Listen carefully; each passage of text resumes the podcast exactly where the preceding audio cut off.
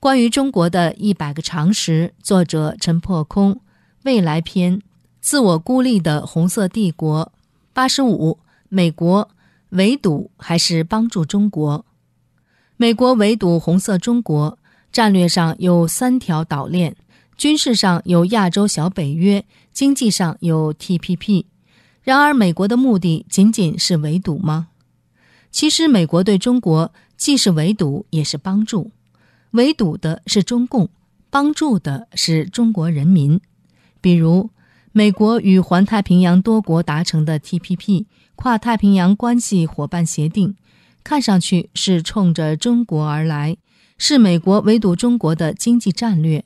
然而，与其说冲着中国而来，不如说躲着中国而去。中国在美国的帮助下，于2001年加入 WTO 世界贸易组织。美国善意期待北京从此走上正道。前总统克林顿的话，孰料北京执意走邪道，而且越走越邪。搭上世界经济的快车之后，中共把偷奸耍滑、顺手牵羊、巧取豪夺的厚黑战术和看家本领发挥到极致，处处以损害他国利益、转移他国财富为能事，诸如补贴国营企业。打造血汗工厂，人为操控汇率，操纵工程招标，窃取知识产权，高筑关税壁垒，蓄意低价竞争，倾销假冒伪劣产品，可谓目无法纪，无恶不作。由此换来中国经济起飞，官场腐败横行，财大气粗之余，红色中国摇身一变，成为世界舞台上大摇大摆的暴发户和肆无忌惮的挑衅者。中国入世以后，世贸组织诉讼案骤增，其中绝大多数诉讼案都因中国而起，而几乎在所有这些诉讼案中，中国都以败诉告终。然而，因为世贸组织并无严格的惩罚机制，违规者只要暂停某项违规行为即可逃脱惩罚，而裁定的赔偿也并没有追诉的效力。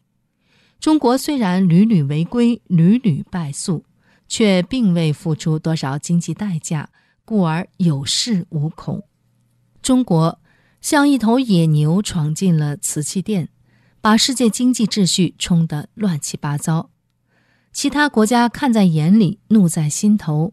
俗话说：“惹不起，躲得起。”于是，新西兰、新加坡、汶莱、智利这四个小国。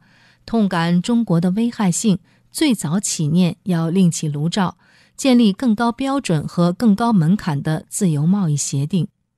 后来美国加入，再后来，包括日本在内的更多亚太国家加入，最终形成由众多亚太国家达成的 TPP，用一道道绿色屏障，将不守规则的中共拒之于门外。这些绿色屏障。不仅包括货物与服务贸易的自由流通，还包括限制国营企业、保障环境安全、劳工权益和知识产权、实现货币自由和信息自由等等。其中任何一项用之于中国，都将损及共产党至高无上的权利和他们念兹在兹的既得利益。中共不会轻易放弃赖以维系他们集权统治的四大支柱。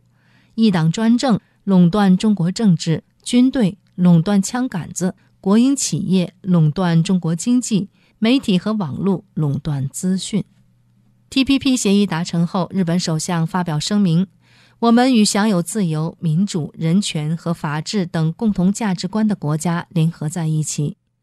假如中国未来也加入这个体系，将是对日本安全以及亚太地区稳定的一个极大保障。”这些说法具有代表性，那就是国际社会希望中国改革改变，成为一个自由、民主、人权与法治的国家，从而加入 TPP。那时，一个文明友善的中国，将使亚洲和世界都会变得更加安全。可见，TPP 与其说是围堵中国，不如说是帮助中国，尤其直接帮助中国人民。不少中国人已经意识到。TPP 是一种倒逼机制，迫使中国改变，用文明世界的车轮拖也要拖着中国前行。半个多世纪以来，中国已经形成客观存在的两个凡是定律：凡是有利于中共当局的，就不利于中国人民；凡是不利于中共当局的，就有利于中国人民。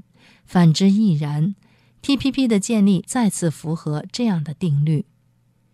美日等国家的苦心，也是要帮助中共当局内部的改革派。如果还存在改革派的话，其实从一八九八年的戊戌变法开始，到一九八九年的天安门事件，到二十一世纪前后一百多年，西方国家对中共当局的姿态就是鼓动其改革派，而抑制其保守派。鼓励中国走出落后，走向文明。此时，中国的选择只有两个：要么改革改变，跨入文明世界的行列；要么固步自封，闭关锁国，甘愿与北韩为伍，沦为最落后的国家。如果有些中国人总是抱着以小人之心夺君子之腹的心态来看待西方，那么西方的苦心和善意。他们就永远无法理解。